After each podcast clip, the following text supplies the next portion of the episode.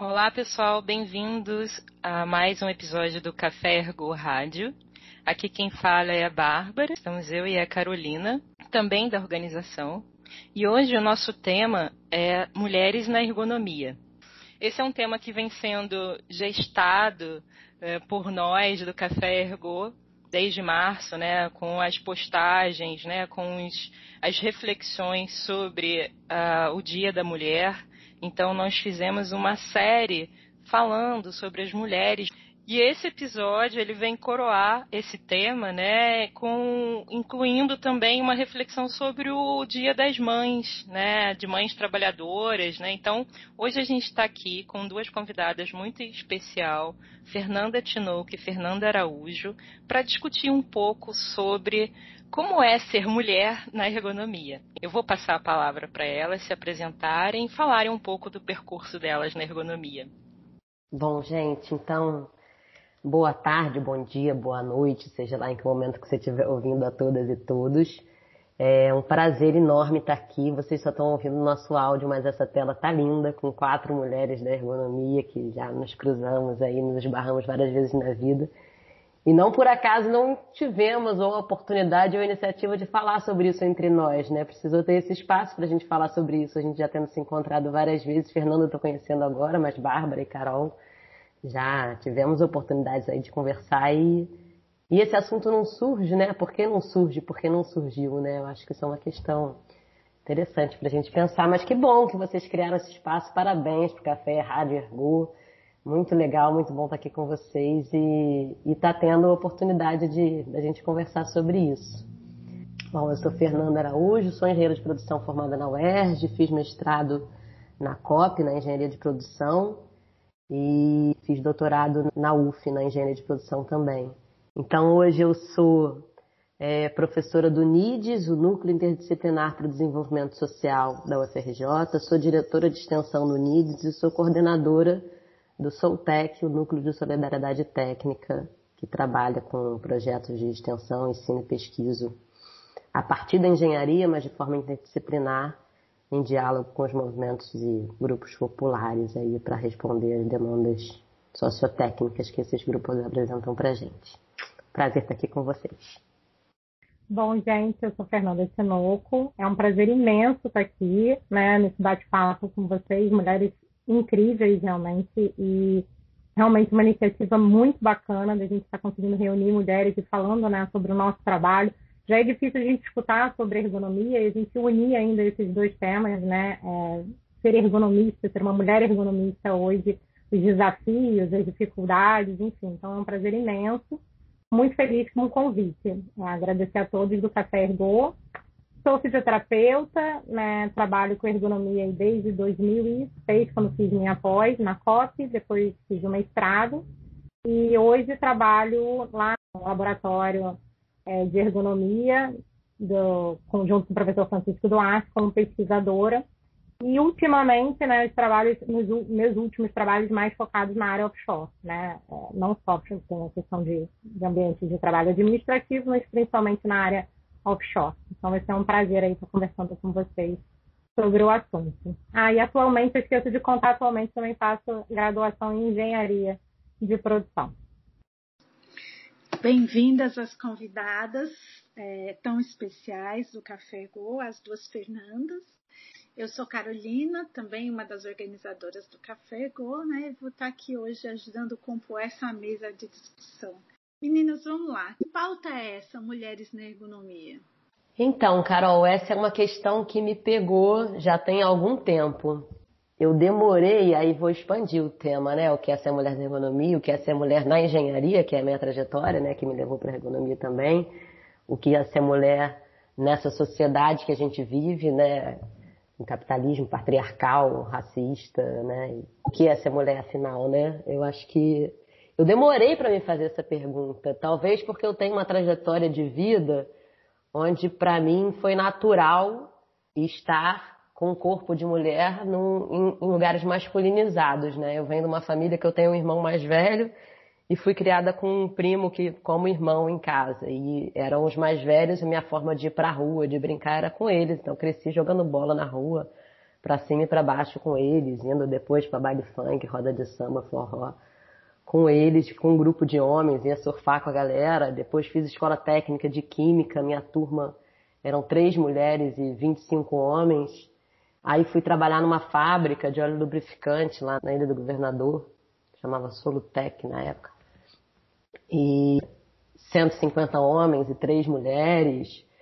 Aí fui fazer engenharia à noite na UERJ, 20 homens e duas mulheres. E eu sempre passei por esses espaços sem me sentir incomodada, talvez porque eu vivenciei eles desde muito cedo, né? E aí, na verdade, assim, quando eu virei mãe pela primeira vez do Samuel, em 2012, não foi o primeiro, eu diria, mas foi o primeiro forte estalo que me deu, que eu falei assim, cara, o que, que é isso? Né? Algumas coisas já tinham me tocado dentro desse tema antes, na minha trajetória, mas eu sempre passei por eles. Mas desde então, assim, aí eu tive um encontro maravilhoso com uma grande amiga que chama Bruna, que ela pesquisa a questão do feminismo dentro da ciência da tecnologia. Ela é uma professora da Universidade Federal do ABC, que pesquisa esse tema há muito tempo. É uma grande amiga que participa da construção da rede de engenharia popular junto comigo. E uma vez a gente numa carona, indo para um evento, para um Heredes, lá em Diamantina, eu estava fazendo meu doutorado na época na Coperminas, fazendo uma análise ergonômica do trabalho, né, que gerou minha tese de doutorado, na Coperminas, que é uma mineradora de carvão entre si, uma gerida pelos trabalhadores, que tinha acho que três trabalhadoras mulheres na parte administrativa, mas eu nem trabalhava na parte administrativa, na parte operacional da mina, que é onde a gente fez o projeto, não tinha nenhuma mulher. E é um ambiente, uma mina de carvão, como vocês podem imaginar ou não, assim, por exemplo, você não tinha banheiro de mulher. Aí vamos baixar a mina, não tem bota tamanho de mulher, né? E eu não parava para pensar sobre, quer dizer, parava assim, parava, mas saía desse pensamento rápido, né? O pensamento passava ia embora, né? Até que um dia nessa carona com a Bruna, né, e a gente conversando sobre a vida, eu falando da minha tese, ela falou, e ela pesquisando gênero na engenharia, que era a pesquisa dela. E aí ela falou: Fernanda, você precisa escrever sobre isso. Como, é que, como assim você fez sua tese de doutorado num lugar desse e não pensou sobre isso? E, e é isso, eu contava histórias que traziam essa realidade, mas sem refletir isso academicamente, mesmo subjetivamente, né? E aí, enfim, foi super rico esse diálogo. Depois gerou um artigo que foi publicado na revista de estudos feministas que se chama Venciando Ser Mulher em uma Mina de Carvão. E assim, dali para cá, assim, minha trajetória no sentido de pensar a partir desse lugar, né, mudou para sempre, né? Aí tem mais um monte de história para contar, mas quero ouvir a Fernanda um pouquinho, depois eu volto para contar mais. Nossa, já anotei aqui para ler esse artigo, porque já fiquei super interessada.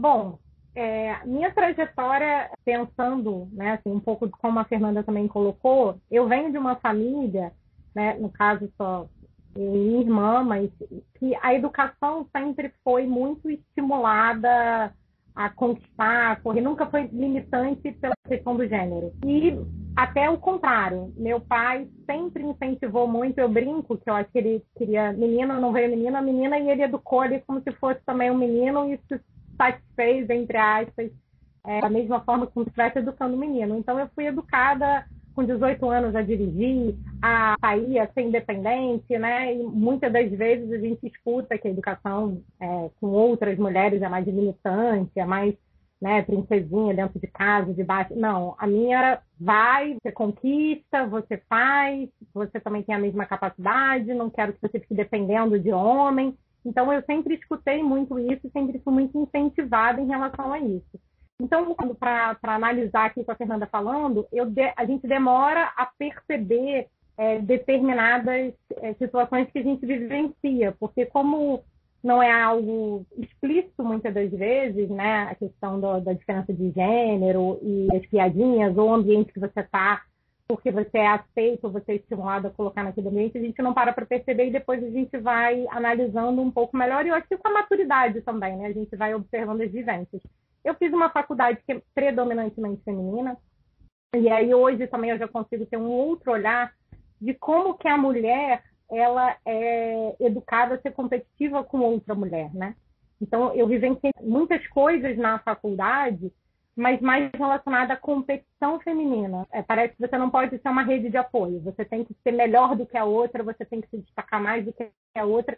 Então eu sofri muito com isso. E aí na faculdade, acho que já entrando para a questão do momento que você vai para o ambiente de trabalho, por essa questão da competição feminina, era necessário sempre parece que você tem que se impor mais pela questão do gênero, né? E, ou é, ser, às vezes, desacreditada por homens e mulheres pela questão física também. Então, muitas das vezes a minha competência era colocada à prova em relação à questão física. Ah, se você se dá bem na, na prova, é porque você está dando mole para o professor, está tendo um caso com o professor, e aí isso já na faculdade me fez ter que amadurecer com esse olhar, porque isso foi muito forte, muito presente no momento lá desde a minha faculdade. E aí a gente vai vendo que não, não é assim, né? Não, não tem que funcionar assim e começa a observar isso no ambiente de trabalho. Eu fui para a área da ergonomia, e ela é mista, assim, tem, quando ela é mais predominante do lado da fisioterapia, ainda tem muita mulher. Mas quando é mais na engenharia, né, é um, ambiente mais masculinizado, como a Fernanda estava falando. Então, fiz a, a pós e o mestrado na COP. Na minha turma tinha muita mulher, é, também passou, a gente não sentia isso. E na seleção do professor, né, eu comecei trabalhando com o Mário Vidal, ele também selecionava mulheres para trabalhar sem essa questão da discriminação com gênero. Mas a gente observava no cliente, né, ou em outras pessoas envolvidas que começavam a ter algum tipo de discriminação em relação ao gênero. Numa contratação, eu estava como coordenadora de equipe, eu lembro que ele me passou várias entrevistas para eu olhar e uma outra pessoa questionou: você não pode contratar mais mulher, mulher engravida, vai que vocês engravidam, a gente vai ter que. Então, é, já passando para essa questão da maternidade, eu não sou mãe, mas sei que isso soma ainda, né, o medo de você ser contratado e você ainda é, engravidar, então isso já reduz as oportunidades. Então, era uma coisa que você fica atento a isso, você começa a prestar atenção e com o tempo você vai amadurecendo e percebendo. E na ergonomia, o que me preocupa ainda mais dentro desse contexto todo é porque já é uma disciplina que não é muito conhecida, e por conta disso já existe uma competitividade é, do próprio mercado, né? Outras questões voltadas à ergonomia, se a gente fosse só realmente, né, assim, a dificuldade da ergonomia que a gente fala de mercado, que é simples e que é aplica sem pensar tanto na qualidade técnica. Então, essa, quando você começa a somar com a questão da competitividade de outra pessoa, você está numa equipe e as pessoas quererem competir por isso, e não a gente pensando na, no ganho da disciplina, no, no aumentar em relação à qualidade do serviço, é, é, triste, né? Então, assim, eu passei por algumas situações dessa ao longo da minha jornada. Hoje, graças a Deus, sou numa equipe predominantemente feminina, mas que a, a gente se ajuda muito, é uma rede de apoio e aí entra dentro do contexto da gente falar um pouco mais da pandemia, que é fundamental nesse momento a gente ter uma, uma equipe de trabalho, né? não só de trabalho, mas na vida, como rede de apoio. Então, somos dois fatos aí da competitividade, a gente ter amigos e amigas mulheres se apoiando e se ajudando. E a equipe de trabalho compreendendo também, dentro desse trabalho de home office, a gente envolve casa, a gente envolve uma série de questões, então a gente precisa estar tá se apoiando muito para a coisa fluir. Aí eu acho que a gente tem um monte de assunto aí, pano para manga, em relação a isso, para falar. Não, é super importante essa questão para a gente pensar. Uma, quando o Fernando Araújo fala, nem subjetivamente a gente consegue elaborar o que, que é ser mulher. Né? Por outro lado, a Fernanda eh, Tinoco vai trazendo uma construção que chega num outro lugar. Hoje está numa equipe que está atravessada pelo contexto, né? A gente está num país tem um machismo estrutural, racista, etc., mas que conseguiu construir uma equipe de apoio, né? Porque eu comecei a refletir é, por que, que esse assunto nunca conseguiu permanecer né, na minha subjetividade durante muito tempo. Também academicamente, por que, que a gente não pensa, por que, que a gente não estuda? Será que a gente inclui a questão de gênero nas nossas análises econômicas, né? Agora na pandemia isso ficou muito pungente, né? Porque o ambiente doméstico está misturado com o ambiente de trabalho remoto. Então, queria ouvir vocês um pouco sobre essa. É, então, muito legal ouvir vocês. Assim, realmente um presente a gente poder estar tá aqui. Comecei falando, né, parabenizando vocês por estar organizando esse espaço, né? Vou começar a continuar falando disso, né, da importância desse espaço, porque essas coisas que a Tinoco estava falando, né? Como a gente demora para se dar conta, né? E quando a gente se dá conta, a gente acaba é, reproduzindo, né? A lógica que nos oprime, né? Então, para ser aceita, eu reconheço isso na minha trajetória, na trajetória e reconheci um pouco na fala da Fernanda também. Mas assim, para ser aceita no ambiente que está regido pela lógica do masculino, pela produtividade que não considera o trabalho doméstico, pela temporalidade que exclui as relações casa-trabalho, a gente tem que se impor, né? Como é que a gente tem que se impor? A gente tem que mostrar que a gente pode trabalhar tanto quanto eles, nem que para isso a gente tenha que terceirizar o cuidado com as crianças, a comida ou aquilo outro, né? A gente quer cobrar da nossa equipe de mulheres, de homens, seja lá quem for, como a gente sempre foi cobrada, né? A gente fala mais alto. Eu me vi muito, assim, sofri, ainda sofro com isso, né? Eu datei aí da época que eu tive esse encontro com a Bruna, que foi mais ou menos a época que eu me tornei mãe pela primeira vez também, um momento que eu comecei a parar para pensar mais sobre isso, já tem quase 10 anos, e eu ainda me pego muitas vezes reproduzindo a lógica que me oprime enquanto mulher. Porque para a gente ser aceita nesses espaços, o que a gente teve de ferramenta foi se masculinizar, não no sentido de se vestir masculinamente, se falar masculinamente, ou de, de perder suas características femininas, né? E aí que está o traiçoeiro da coisa, né?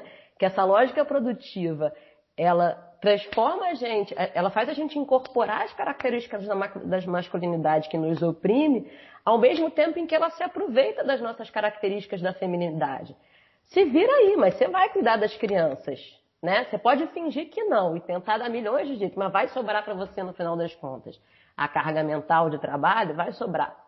A sensibilidade da mulher, a delicadeza do movimento, ela é toda aproveitada, sem ser valorizada. Aproveitada num outro lugar de valor. Fica com o ruim dos dois lados, no final das contas, né?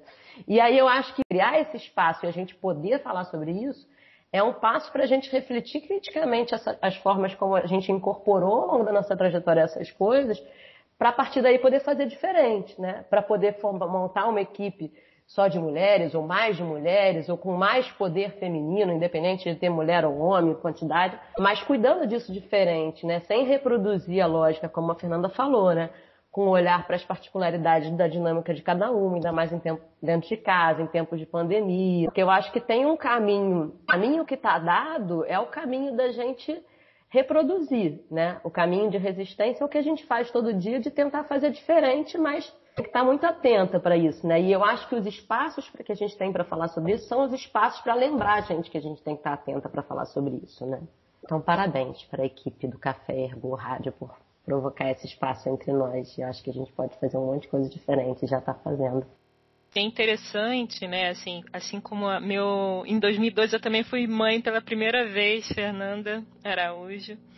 E foi só depois, eu acho que é, eu me encaixo, né? Como vocês fa todas falaram, né? Mim aconteceu depois que eu fui mãe, é que eu comecei a ver o quanto ser mulher impacta no trabalho, no dia a dia, né? O quanto é, o fato de ser mulher é, vai alterar né, as, as, as oportunidades, as possibilidades. Então, acho que para mim o fato mais marcante foi na minha banca de doutorado é, um dos professores falarem que minha condição, eu estava com a minha filha novinha, e a, que a condição de, de ser mãe, que eu tinha filhos pequenos, eu não seria uma dedicação exclusiva para o doutorado. E realmente não seria, porque é, você, você, tem filhos, você tem uma casa, você tem um trabalho. Mas, assim, a questão é: um pesquisador que tivesse na mesma posição que eu, com filhos, homem seria questionado da mesma forma? Assim, essa questão, acho que a, a questão de ter filhos nem passa numa seleção é, para um homem. Na seleção, em outras, outras situações, tem que explicar toda a minha logística doméstica, de cuidado com meus filhos, o que, que eu faço para dar conta do trabalho. Isso eu tenho que explicar para quem está me contratando. E não é uma coisa que acontece quando um homem é contratado na mesma situação, né? Então, por isso que eu estava aqui só estava escutando e processando as informações, porque a gente acaba enfrentando isso, e isso fica mais claro para a gente, a condição de ser mulher, né, no trabalho, na ergonomia. Para mim aconteceu quando eu fui mãe, assim. E aí eu queria até perguntar para vocês assim, que barreiras vocês tiveram que que enfrentar por ser mulher? É, retomando um pouquinho do que eu falei, eu acho que sim. Desde a formação, a minha barreira era, eu tive muita do questionamento da competência pelo competência, né? A nota, porque eu estava tirando nota boa, porque eu estava fazendo, estava estudando, né? E não porque eu estava tendo um caso com o professor ou porque eu fui chamada por estágio por, por ter um caso com o professor. Então, isso aconteceu, é, infelizmente, muitas vezes na, na minha formação. E aí, depois disso, logo no início é, da minha carreira, eu cheguei a, a, a, uma reunião com um gerente, num contrato, a sofrer um assédio sexual. É aquilo que a gente só consegue nomear depois, né? Assim, perceber depois que a gente passa. Mas naquele momento ainda me senti menos acolhida ainda porque quem estava comigo me acompanhando da empresa era uma mulher, assim, a minha chefe era uma mulher, a dona da empresa era uma mulher, estavam presentes e ao sair do ambiente elas me questionaram sobre a minha postura, que liberdade eu estava dando para aquele gerente poder falar comigo daquele jeito na reunião na frente delas. Então, é, como eu já tinha passado na minha formação o tempo inteiro o questionamento né, de, de ter nota boa porque estava tendo um caso com o professor, ou, naquele momento eu falei, não, não, não dei abertura nenhuma. A minha resposta, inclusive, foi que o treinamento que eu estava dando para toda a equipe seria o mesmo, ele teria a mesma qualidade de atendimento, era sobre uma, uma, uma CIPAC, ia ter shiatsu, e ele falava que ele queria fazer só comigo, enfim. Na frente delas, eu falei que toda a equipe estaria preparada, competente no mesmo, eu falei, da mesma forma que eu me posicionei aqui, é como me posiciono sempre. Então, é, é isso que a gente precisa falar nesses espaços, porque até mesmo nós, como mulheres, a gente tem como se unir e mudar um pouco essa situação, e mostrar e, e, e agir diferente, não reforçar né, esse ambiente que acontece. Passando disso, mudei, fui, fui mais para a ergonomia, né, atuando mais na ergonomia, e nesses ambientes é, offshore, em, em, alguns momentos, eu fui questionada em reuniões com gerentes, graças a Deus, não sofri mais assédio sexual explícito relacionado a isso, ao meu trabalho, mesmo o ambiente masculino nas plataformas em que eu embarco, normalmente o respeito é, é muito grande. É, até o contrário, às vezes a gente percebe que eles ficam mais inibidos porque tem mulher, então às vezes brincam muito entre eles, né, num ambiente é, falando gracinha, e aí fica com questão de respeito, mais preocupado e tal, com a postura. Então, em relação a aos trabalhadores em si eu não tive isso, mas tive em relação às minhas competências. Mais uma vez, uma apresentação, mais de uma vez até com, com gerentes ou com lideranças, na apresentação dos resultados, eles ficavam impressionados com a qualidade e o elogio, o elogio disfarçado vem desse, né? Nossa, é, tá muito bom, é, seu chefe é muito esperto em mandar uma menina bonitinha para cá, porque o pessoal fica entusiasmado em querer conversar, em querer trabalhar para falar e você conseguiu coletar muita coisa. E aí, a gente, inclusive, tem que ter muito jogo de cintura para como lidar com essas situações, né? Dentro do ambiente, falando com a liderança, tem toda uma questão de, de respeito, e você ri e fala assim: não eu, não, eu não fiz mestrado à toa, eu não estudei à toa. Tem uma técnica para que isso aconteça, não é por conta de beleza ou por conta de corpo, por conta de nada disso. Então, assim, em algumas vezes eu tive que me posicionar porque minha competência ela é questionada em relação ao, ao padrão de beleza, o corpo, enfim, que é colocado. E ri, quebra aquele clima e vai. Então, assim, como mulher nesses ambientes, eu, é, eu já sofri e passo por essas situações algumas vezes e é sempre o questionamento da competência. E como a Fernanda falou antes, a gente, para se adaptar, a gente vai criando estratégia, né? Então, é, a estratégia de ou não fala muito, durante muito tempo tinha até vergonha, assim, de, de falar dos feitos, ou de nota, ou de conquistas com quem não tinha tanta intimidade, com sempre na preocupação do que, que vai vir da, da outra pessoa é, referente àquilo, como que eu conquistei aquilo, e também me fechar nesses ambientes de trabalho, eu sempre chegava muito séria e tudo mais, e, e não, não permitia é, fazer uma amizade de trabalho, que às vezes também é comum. Então, quando eu me mudei no, no penúltimo emprego que eu fui para Vitória, em que eu não conhecia ninguém na cidade, era muito difícil, assim, eu só trabalhava lá, eu percebi que se eu não me abrisse né, e não me permitisse fazer amizades de trabalho como teria em outros ambientes, eu não ia conseguir sobreviver na cidade, porque eu não, tinha nenhuma rede de apoio, de amigos, né? E aí foi, eu fui começando a me permitir é, rede social com gente que era do trabalho. É, é claro, o respeito você tem que impor em qualquer situação, né? Não é porque você está fazendo uma amizade, você vai, a pessoa permitiu a falta de respeito mas é permitir uma aproximação mínima, né, para que as pessoas me chamassem para um evento de festa junina. E foi assim que eu fui conhecendo um pouco mais de, é, as pessoas e me permitindo uhum. ter uma rede de contato é, em Vitória. E aí a gente é isso, a gente passa a analisar, a gente passa a perceber as estratégias que a gente cria na vida em relação a, a essas questões que a gente passa por ser mulher e às vezes não se dá conta, né? Escutar vocês agora. Eu vou costurar aqui a partir da fala da Tinoco. A Bárbara tinha perguntado né, sobre que barreiras que a gente encontrou. É, como eu falei, Bárbara, eu não sei responder essa pergunta, sabe? Eu não sei se é porque eu criei uma carcaça, né? Essas estratégias de defesa desde muito nova e aí eu passei pelas barreiras sem ver, né? Como dizia lá o de Jura, as estratégias de defesa estavam muito bem estruturadinhas, né? E eu nem percebi as barreiras, eu só fui passando, né? E aí, enfim, a maternidade, sim, ela me mostrou uma barreira que não dava, não conseguiu ser invisibilizada, sabe? Era muito concreta, muito presente. Ela foi talvez a primeira barreira que eu percebi com muita força. As outras, óbvio, que eu percebi sutilmente aqui e ali, mas eu fingia que não percebia, ia passando. Vai passando, finge que não viu, né? Não parava para pensar sobre elas. A maternidade foi uma que foi grande, assim, que me fez parar para pensar. Mas, como a Fernanda vinha construindo aí na fala dela, né? Para além de pensar aqui barreiras, pensar como que a gente passou por elas, né? Estou seguindo bem na linha da psicodinâmica e Carol, que é filha do Laerte, vai me corrigir, vai falar um monte de besteira aqui, hein? Mas é, é, isso, eu acho que a gente precisa falar sobre as nossas estratégias de defesa individuais, para a gente construir estratégias de defesa coletivas, né? Que é o que a gente está fazendo aqui, que é o que acontece normalmente quando se reúnem mulheres num primeiro momento para falar sobre isso. É uma catarse. É uma catarse, a gente, a gente começa a visibilizar as barreiras, tá, colocar tudo para fora com muita raiva, né? E depois a gente começa a trocar nossas estratégias de defesa individuais para construir as estratégias de defesa coletivas.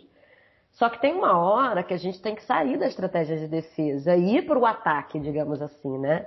Transformar o sofrimento tortura lá no sofrimento criação né? e produzir alguma coisa a partir daí. A gente não pode só ficar na defesa, a gente não pode só ficar na normatização, a gente tem que ir para normalização, já usando uma linguagem que eu nem sei mais de quem é agora, a galera lá do Kenglen que falava disso, né? É isso, eu acho que não tem que, né? Estamos sobrevivendo à norma. Como é que a gente pode recriar? né? E construir caminhos de criação, né?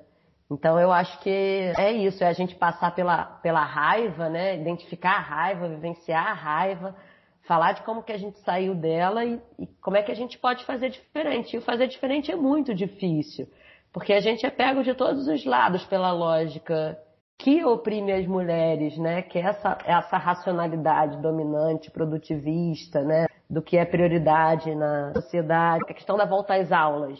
Escancara o negócio, né? Para todo mundo precisar para trabalhar. Manda as crianças para a escola. Os professores não tomaram vacina. Por que, que os professores estão morrendo? Né? Porque esse trabalho é um trabalho que não é valorizado. E quem é que está indo para a escola? São os filhos de classe média. São para as mulheres de classe média, que em geral estão nas posições um pouco mais favorecidas do que as mulheres de classe baixa voltarem para os seus postos de trabalho, onde elas vão reproduzir a lógica e a racionalidade é, da opressão, que aí elas se liberam dos seus filhos, mandam eles para a escola, os professores é que morram, desculpa, horrível falar isso, mas é de fato o que está acontecendo nessa governo genocida, né? E, mas é só para fechar, então, eu acho que é isso, sabe? Eu acho que a gente tem que continuar criando espaços para falar disso, para a gente sair da raiva, da defesa, para fazer diferente. A gente não pode sobreviver ao machismo e ao patriarcado reproduzindo ele e jogando essa poeira para debaixo para as mulheres pretas, para nós que somos brancas, nem todas aqui somos brancas ou não brancas, mas que não são né, racializadas, né, que não, enfim, aí uma série de camadas aí dessa história doida, né? Mas, enfim, assumir a nossa parte e cobrar que os caras assumam também, né? É, cobrar que os caras assumam, porque feminismo não é só para mulher. Feminismo é para homem também. Se os homens não forem feministas, isso é uma grande questão, né? É, que tem a ver com diversos conflitos aí. A gente é, precisa ter homens falando do feminismo entre homens, né? Para virem para essa frente de batalha com a gente. Vamos junto. Não, e e uma coisa bem interessante, falando assim, de ancestralidade, né? Da Fernanda começou a falar. É, quando a gente fez a pesquisa das mulheres na economia, a gente se deu conta que tem um monte de mulher tem feito e que, que tem papéis importantes na história da economia, especialmente da economia da atividade, né? Então, assim, é possível que todo mundo que trabalha com ergonomia conheça o Wisner, por exemplo. Mas a Catherine Teger, que trabalhou com ele, trabalhando aqui há muito tempo e publicou há muitos anos atrás é, análises sobre é, análises do trabalho que faziam essa reflexão sobre o gênero, a gente conhece pouco. Né? No Brasil, Leda Leal Ferreira, Ada Ávila Assunção, a Denise da UF e tantas outras, né, que a gente não conhece. A gente, eu, é, eu, é, é, eu achei interessante, né, todo respeito a, a, a, quem me formou, então assim, realmente na USP eu estudei muito com a Et, mas a Selma Lankman foi fundamental. E, e assim, a gente não se lembra das mulheres no geral, assim, né? das mulheres na economia. Isso é uma questão para nós. Né? Eu estava falando quantas mulheres, né? Quando eu conhecia a Uiara, eu falei, gente, como é que eu não conhecia a Uiara antes? O que está acontecendo? Não, eu conheci a Uiara porque eu estudei na USP lá, tipo, mas é, é isso tem um grupo de mulheres na ergonomia muito potente. A Valérie Pouillot, lá na França. É... Lá, no, no Café Ego a gente fez, é, trouxe várias dessas, é, Pascal Carrayon, né, que a gente, Marianne Lacomblé, é, evocando aqui né, as mulheres que vieram antes de nós e como como o trabalho delas também é. A gente está falando no nosso cotidiano, do trabalho no dia a dia, e, e também eu acho que uma reflexão sobre o trabalho de quem veio antes de nós, né? que permitiu que nós estivéssemos aqui hoje e que são menos lidas, menos reconhecidas, ou nem reconhecidas pelo próprio sobrenome, né? A gente às vezes pega só o artigo e lê aquele sobrenome como um homem, né? Assim, várias. Eu achei é, importante a gente refletir sobre isso, que a gente foi falando os nomes e falei assim, nossa, eu não sabia que era uma mulher. Né? Então, os sobrenomes, né? Então, você vê como que a gente desconhece mesmo, né? Sobre as, o papel das mulheres na ergonomia, né?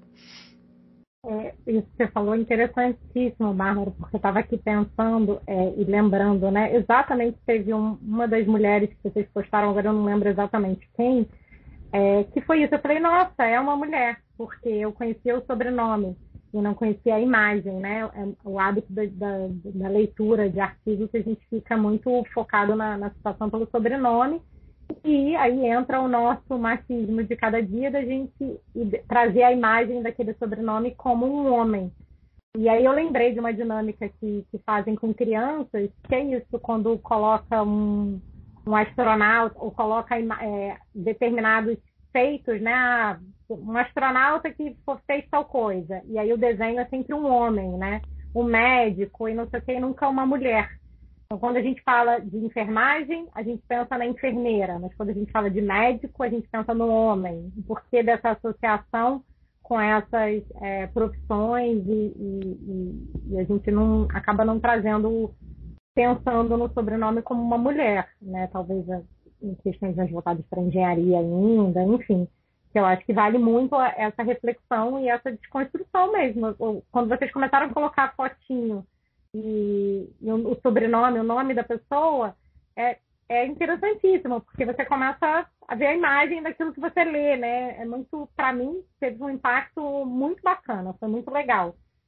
Conhecer o rosto de algumas pessoas que a gente não conhece, que a gente realmente só faz a leitura. Mas eu queria trazer aqui um ponto que a Carol falou no início, é, quais são as estratégias que a gente tem quando a gente é quanto ergonomista, né? Não só aqui como, como mulher, mas assim, pensando exatamente como ergonomista. E é engraçado, porque eu me lembrei logo de uma situação em uma avaliação que a gente fez em uma plataforma não habitada, em que a não habitada, normalmente, né, as questões de casario, de habitabilidade ali são menores. Então, tinha um banheiro unissex. É, só tinha um banheiro e tinha uma, uma pessoa que o, o trabalho ele é esporádico, vai um, um helicóptero ali no, no, início do dia, deixa as pessoas lá para fazer o trabalho que precisa e volta para buscar no final do dia. E tinha uma mulher que trabalhava na equipe. E ela falava, olha, é muito complicado para eu ir no banheiro, porque são 12, é, acho que o helicóptero era de 12 pessoas, são 11 homens, ou 11 pessoas, 10 homens, enfim, e ela é de mulher. O, o banheiro, a questão de, de né, do uso, e a gente entrou num debate, a gente fez uma reunião específica. A minha equipe, nessa época é, da empresa que eu trabalhava, era de mulheres, a fiscal do contrato era uma mulher, a gerente, na época da unidade, era uma mulher, e a gente fez uma reunião e falou assim: e aí, a gente vai colocar isso no relatório, porque a gerente do ativo não, não ia fazer nenhuma obra naquela unidade, que é uma unidade que estava pouco produtiva, então é aquela coisa de não vai ter retorno se a gente coloca esse problema, vão tirar ela do trabalho. A, a medida mais fácil não vai ser corrigir o projeto e botar um banheiro para mulher. Eles não querem investir. Eles vão tirar ela da equipe. E aí? A gente, o que, que a gente vai fazer? Então, a gente fez diversas reuniões para saber como que a gente ia enfrentar. A gente vendo um problema, sabendo que está ali nítido, né? A falta de, como a, a, Fernanda também deu exemplo na mineradora, de ser mulher na mineradora, não ter o banheiro feminino, não ter a bota, não ter essas questões, como que a gente abordar. E, por fim, infelizmente, a decisão foi não levar isso à, à frente. A gerente falou que ela ia continuar uh, com isso, tipo, no radar, se tivesse uma oportunidade de colocar alguma outra coisa, mas se colocasse no papel, é, por medo de fiscalização, eles iam acabar entre fechar a unidade para fazer um novo banheiro e tirar ela da equipe, iam tirar ela da equipe. E ela falou que ia tentar medidas mitigadoras e não colocar isso no relatório. Então, é, venceu, em teoria, no papel ali, a, a, a não mudar o projeto né, para adaptar ao trabalhador, que a gente vive falando na ergonomia, que a gente tem que mudar o projeto, mudar o processo para adaptar o trabalhador numa situação dessa, porque a gente sabia que o recurso não seria investido no local e eles iam acabar trocando a trabalhadora. E para ela, o trabalho embarcado, né, tem, vocês sabem, tem, tem diferença no pagamento. Enfim, a gente optou em não fazer isso. Então, é muito complicado a gente ainda lidar com esse tipo de dilema. É, eu acho que a gente tem que ter esse olhar, sim, nas unidades que eu vou, a gente busca Hoje, nas unidades que a gente tem avaliado no projeto, são em torno de 180 pessoas. É, e o POB, né, o número de pessoas a bordo é, mais alto feminino, acho que foi de 12. E com a gente a bordo, que éramos duas pesquisadoras. Então, de 180, o, o número recorde máximo eram 12 mulheres a bordo. É, e eles estavam até com dificuldade naquele momento, porque eles tiveram que abrir um camarote a mais para botar todas essas mulheres, porque só tinham no máximo dois camarotes femininos, todo o resto era camarote masculino. Então, a quantidade de banheiros a bordo é, é reduzida. Tiraram, inclusive, em parte dessas unidades, um banheiro feminino para colocar para homens, porque o volume era maior, e deixaram no vestiário das mulheres, então exige um deslocamento maior. Quando falam ainda assim, ah, vamos colocar um banheiro na área e tudo mais, pensam no mictório, é, principalmente porque vai a grande maioria que vai atender são homens. Então a gente tem isso. É, é e ainda é muito difícil em como a gente faz isso ergonomia para adaptação. Então, lá desde o projeto, a gente está realmente pensando, falando, comentando sobre a necessidade de ambientes diferentes é, para homens e mulheres é importante. E aí eu acho que, quanto ergonomista, a gente tem que ter, apurar esse olhar, né? E a gente vai apurar o olhar, o ergonomista, qualquer situação, a gente se torna cada vez, cada vez mais um ergonomista melhor diante das situações que a gente vivencia, pela experiência, né? A gente vai adquirindo experiência, entendendo novas situações e tendo novos olhares. Eu acho que isso é inerente a, se vocês não concordarem, por favor, mas eu acho que é inerente um pouco à nossa atividade. Não é um, como ela é subjetiva em alguns momentos, não, a gente não aprende, né? Não é só uma conta a fazer, como uma ciência exata. Então, eu acho que é necessário esses ambientes de debate, sim, para trazer para o nosso radar. Calma aí, será que eu estou, na hora que eu estou avaliando aquela mulher, eu estou questionando ela a dificuldade que ela possa vivenciar relacionada ao gênero? Ou até mesmo na, na, parte organizacional, né? Se ela, é, ela é, tem algum tipo de dificuldade quanto a isso, enfim, eu acho que isso é muito importante e a gente consegue ir melhorando nesses ambientes de debate mesmo sobre o trabalho, sobre a mulher nesses ambientes de trabalho. E é isso, né, gente? É a gente pensar em reflexões mesmo, debater, conversar sobre o tema para a gente trazer, ligar o nosso radar aí quanto ergonomista para essas questões. Não sei se a Fernanda tem alguma outra sugestão de encaminhamento, de, de possibilidade de reflexão para o grupo, mas fico aí também escutando a opinião de vocês. Obrigada, Fernanda. Então, vou trazer dois pontinhos assim que ficaram aí que eu queria tentar fechar aqui minha fala um pouco com eles, né? A Carol estava aqui fazendo esse importante exercício aí da gente lembrar das mulheres que ficaram invisibilizadas, né? Na ergonomia, né? Como é importante a gente olhar para isso, né? Para o gênero de quem a gente está estudando, para onde estão, o que estão fazendo as mulheres na ergonomia, como é que a gente pode se encontrar e tal. É, mas eu queria só ressaltar, assim, que eu acho que é interessante não só a gente identificar essas mulheres, mas a gente identificar também como que elas fazem diferente, sabe? Bem na linha da ergonomia porque elas fazem diferente. Por serem mulheres, por terem vivido ou não a experiência da maternidade, mas por terem vivido tudo isso que a gente está falando que a gente viveu, com certeza isso aparece no que elas fazem, seja teoricamente nos textos, seja metodologicamente nas suas formas de consultoria, assessoria, né? Então, eu acho que esse é um exercício fundamental para a gente fazer assim coletivamente, para construir esse espaço dentro do campo da ergonomia, né? Identificar essas mulheres e ver o que, que elas fazem de diferente. Como eu já falei, eu tenho certeza que em muito elas, como eu, reproduz a lógica dominante, né? E consegue estar nesse lugar se masculinizando, digamos assim, né? Mas é, como as resistências na atividade também, né? A, viva, a vida é viva, elas são mulheres, então elas fazem diferente. Né? Então, acho que perceber esse invisível, né? Do, do que, que é diferente que elas fazem é uma tarefa para gente, assim, Importantíssima. E que mais? Ah, vou fazer um merchan aqui, pode? É porque esse negócio tá me pegando, assim. Então, de uns tempos para cá, e, e, a coisa da pandemia acentuou essa questão, né? Como a gente já vem falando, né? Então, também isso se acentuou na minha intensidade de estudo, de dedicação ao tema. Eu tenho me dedicado bastante a estudar bastante, talvez seja exagero, né? Porque eu dedico a tanta coisa. Bastante porque eu posso, né? Digamos assim.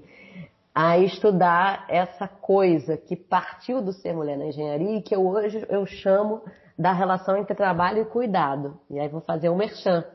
Acabei de criar um projeto de pesquisa que foi aprovado lá pelo mesmo edital que a Carol aprovou, ganhou, mas não levou.